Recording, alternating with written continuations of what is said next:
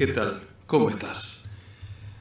Bien, un gusto como siempre encontrarme contigo a través de una voz en tu parlante, un espacio para diversas cosas, entre otras, por ejemplo, leerte algún relato, algún cuento, algún ensayo, algún trabajo de mi autoría, también pueden sumarse trabajos de otros que me gusten, ya lo veré. Pero bueno, al principio lo estoy haciendo con mis propios textos y en esta oportunidad quiero acercarte un relato de ficción que, como casi todo lo que te puedo llegar a leer, lo escribí hace varios años y que se llama ¿Por qué murió Juan? Y espero que te guste, que lo disfrutes. Como te digo, es un cuento o relato, como vos prefieras, llamado ¿Por qué murió Juan? Y comienza así. Miriam estaba de visita en la casa de Roxana, su mejor amiga. Tanto habían charlado que no advirtieron que las horas pasaron mucho más rápido que su ansiedad de estar juntas. Lo bueno dura poco, se dice por ahí. Quizá también pueda durar mucho. Como sea, lo cierto es que hay valores muy relativos cuando tratamos de sensaciones afectivas y en tal caso se puede dar que mucho no sea sinónimo de suficiente. Lo concreto es que era tarde. Me voy, dijo Miriam, y Roxana se ofreció a acompañarla hasta la entrada al subte. Caminaron juntas esas cuadras, aprovechando para seguir la charla. Un cartel informaba sobre el servicio momentáneamente interrumpido. Bueno, tendré que tomar el colectivo, lamentó Miriam, y fueron hasta la parada. Vino el micro, se despidieron y ella subió. Con mucha dificultad logró llegar hasta la mitad en el interior repleto. No era su costumbre descuidar la cartera, pero para todo hay excepciones y un día en el que se cumplen. Sigilosamente, alguien se le acercó y comenzó a apretujarla. Ella estaba muy abstraída en sus pensamientos tras la confidencia Roxana sobre el fin de su noviazgo. Tres años saliendo con Tulio habían sido suficientes para colmarla de recuerdos y ahora de una mezcla de angustia, miedo y deseos de libertad. En ese estado no advirtió la extraña maniobra de robo del individuo a su lado. Gerardo, que era alto, corpulento y cinturón negro de aikido, sí. Se acercó al hombre y con un golpe preciso en su costado derecho le hizo brotar un cerrado quejido. Miriam y varios de los pasajeros observaron al sospechoso. Gerardo también, pero con la mirada cargada de una dureza aún mayor que su golpe. El caco recibió un instantáneo aviso en su mente que decía, es hora de retirarse. El mismo impulso cerebral lo empujó con mayor rapidez hasta la puerta trasera y descendió en la primera parada. Era un carterista, comentó Gerardo. Intentaba abrirte la cartera para robarte. Gracias, contestó ella. Estaba distraída y no me di cuenta, la verdad te lo agradezco. Me llamo Gerardo. Miriam, mucho gusto.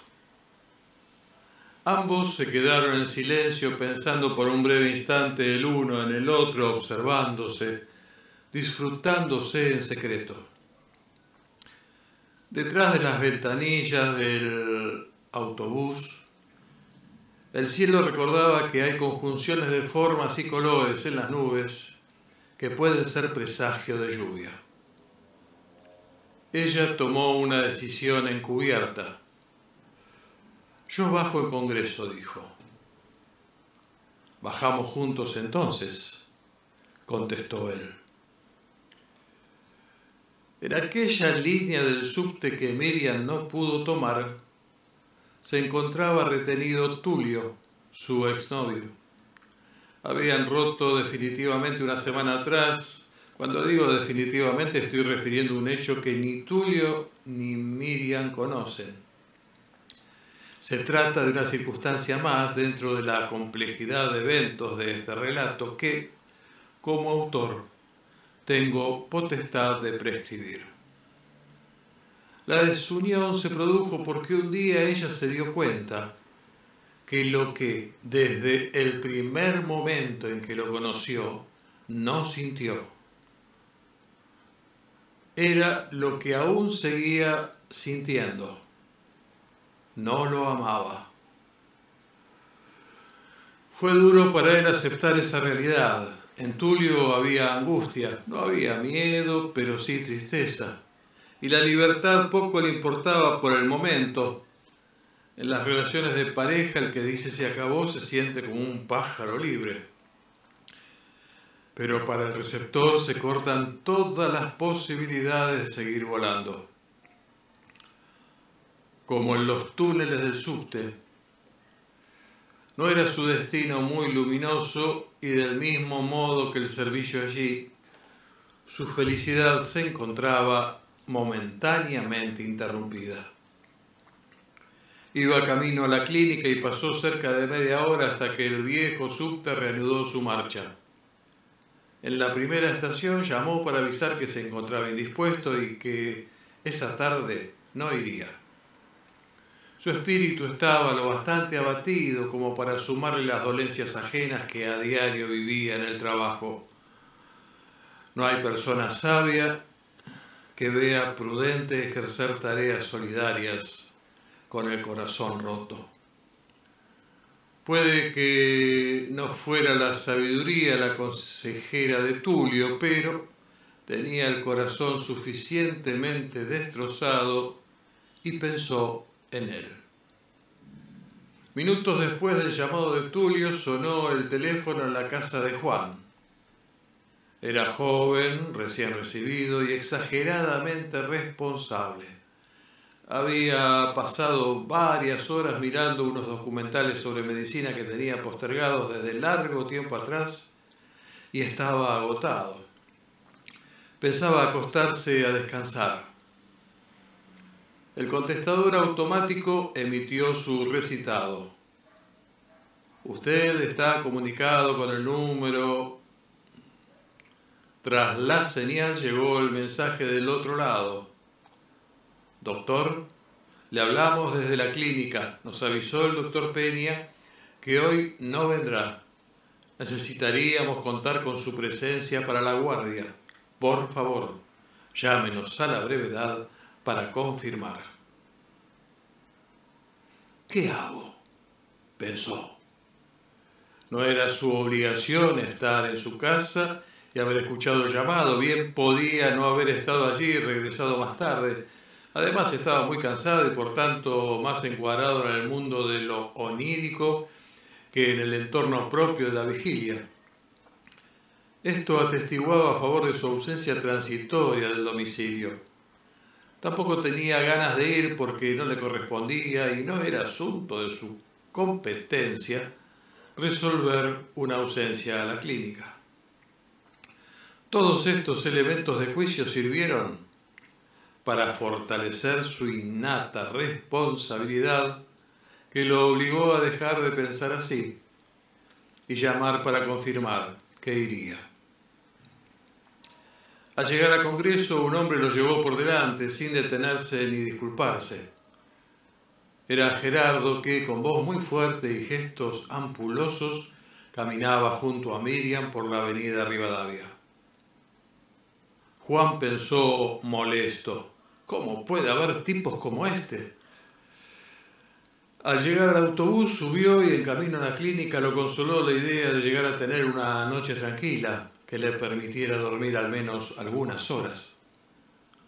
Alrededor de las seis de la tarde estaba en su puesto. Sentados en un café de la esquina de Rodríguez Peña y Sarmiento, Miriam observó la alianza de Gerardo. Al advertirlo, él le confesó que era casado. Como se acostumbra en estos casos, le dijo que su matrimonio no andaba bien y con la garganta apretada, que estaba evaluando seriamente divorciarse. Con cara de afligida y comprensiva y sin más deseo de simular que le creía, Miriam cambió de tema en forma sorpresiva. ¿Vos escuchaste que hayan anunciado lluvia hoy a la mañana? El galanteo duró varios minutos, un par de cafés, para terminar con un tácito acuerdo de ambos en salir de allí y terminar por entrar en el albergue transitorio más cercano. Para Gerardo la cacería marchaba sobre ruedas. Miriam disfrutaba dejándose seducir. Pero, ¿cómo se complican las cosas a veces? Eh? Puestos en su justo tiempo y lugar todos los escenarios y sucesos para brindar el marco apropiado a un desenlace vulgar, lógico, algo se cruza. Entrando ellos al hotel, simultáneamente salía una pareja. Era Olga y su novio. Eso iba a complicarlo todo. Al ver desde lejos y protegida por la tenue luz del hotel a Gerardo, el esposo de su amiga, con otra mujer, Olga se acurrucó más a su novio ocultándose el rostro. ¿Cómo puede ser? pensó. Susana ya lo perdonó antes por su constante infidelidad y él todavía no se corrige. ¿Cómo puede haber tipos como este? Presa de la indignación por lo que le hacían a su amiga y de miedo por ella, rogaba que no le pasara lo mismo con su novio y deseaba salir corriendo hasta la casa de Susana para referirle la desgarradora novedad. En la clínica, Juan conversaba muy animadamente con una enfermera que, sin ningún disimulo, mostraba un marcado interés en él. Él también tenía interés en ella, pero lo disimulaba. A las siete, un timbre sonaba en el tercero A. ¿Quién es? se escuchó por el portero eléctrico. Olga, abrí, por favor. Instaladas en los sillones del living, Olga le contó a Susana lo que había visto. Fue terrible. No era agradable escucharlo, causaba impotencia no poder hacer algo para cambiar lo sucedido. Ambas se abrazaron a llorar, a reclamar con lágrimas que se acabe de una vez tanta inmadurez, tanta falta de hombría. Juan en la clínica atendía a un delgado muchachito que presentaba un corte en la frente. No era nada serio y supo transmitir a los padres del niño la tranquilidad que ellos anhelaban. También Olga ayudó a Susana a serenarse, a asumir que las cosas eran así. No se puede cambiar toda la realidad, podemos ajustarnos a ella, pero siempre habrá algo para aplazar. La esperanza de que una persona cambie, por ejemplo. Tras unos consejos adicionales, se marchó. Había comenzado a llover. Parece que era cierto el anuncio de lluvias. A la salida del hotel, Miriam y Gerardo se despidieron y él regresó a su casa. Olga dentro del taxi seguía preocupada por su amiga. Los vecinos de Susana y Gerardo nunca habían escuchado una discusión tan fuerte como la de aquella noche. No importaba el partido transmitido en directo ni el estreno de esa película récord de taquilla. Gerardo versus Susana superaba todas las expectativas. Muchos productores televisivos hubieran empeñado sus bienes para poder reproducir en vivo esas escenas, tanto o más desgarradoras que los relatos infernales del Dante. Ella gritaba enfurecida, fuera de sí, agitada por un torrente de dolor y deseos de justicia. Se escuchaban golpes de puerta y resonancias de platos y vasos estrellándose sobre las paredes. Él trataba de darle una explicación, mil disculpas, cientos de promesas. Todo era inútil. ¿Estarías dispuesto a creerle a una persona con repetidos antecedentes de fraude? No creo. Lo haría si incumbe a la vida arruinada de otro, pero si arruinó tu vida, no creo. No existen muchas personas con esa predisposición al perdón y me parece saludable que así sea. En el edificio se oyó un último portazo. Gerardo se había ido. Un rostro desencajado recorrió el pasillo y las escaleras con la velocidad de un demonio huyendo del juicio final. Bajó a la cochera, tomó su auto y salió como un torbellino hacia la calle. Algunas personas que no saben cómo resolver sus conflictos tienen por costumbre entrar en un bar para embriagarse y así dejar de pensar en el tema. Gerardo manejó durante cinco minutos y luego entró en un bar para embriagarse. Olga no dejaba de pensar en Susana, sentía temor por su seguridad, que hubiera sido víctima de una golpiza por parte de Gerardo o de algo peor. Decidió llamarla. Una voz totalmente perdida atendió el teléfono. Susana, ¿sos vos? Sí, soy Susana, soy... Y se escuchó el ruido del auricular cayendo sobre el piso. Se había desvanecido. No era la primera vez que pasaba. Por su lado, Gerardo había bebido lo suficiente como para perder todo sentido del equilibrio que, vale decirlo, no era su característica sobresaliente. Regresó al auto y comenzó a manejar fuera de control. Comenzaba a llover torrencialmente.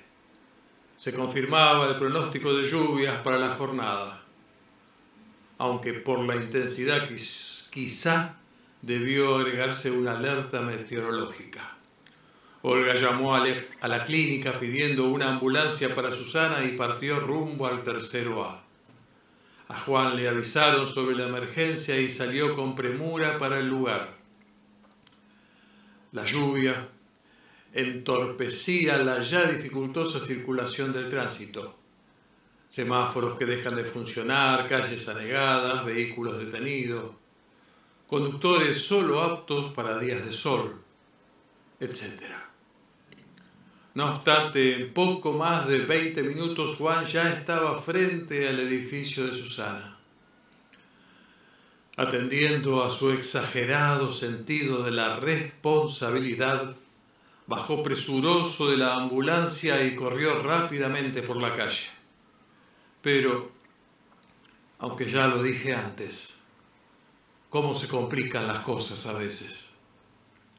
Puestos en su justo tiempo y lugar, todos los escenarios y sucesos para brindar el marco apropiado a un desenlace vulgar, lógico, algo se cruza.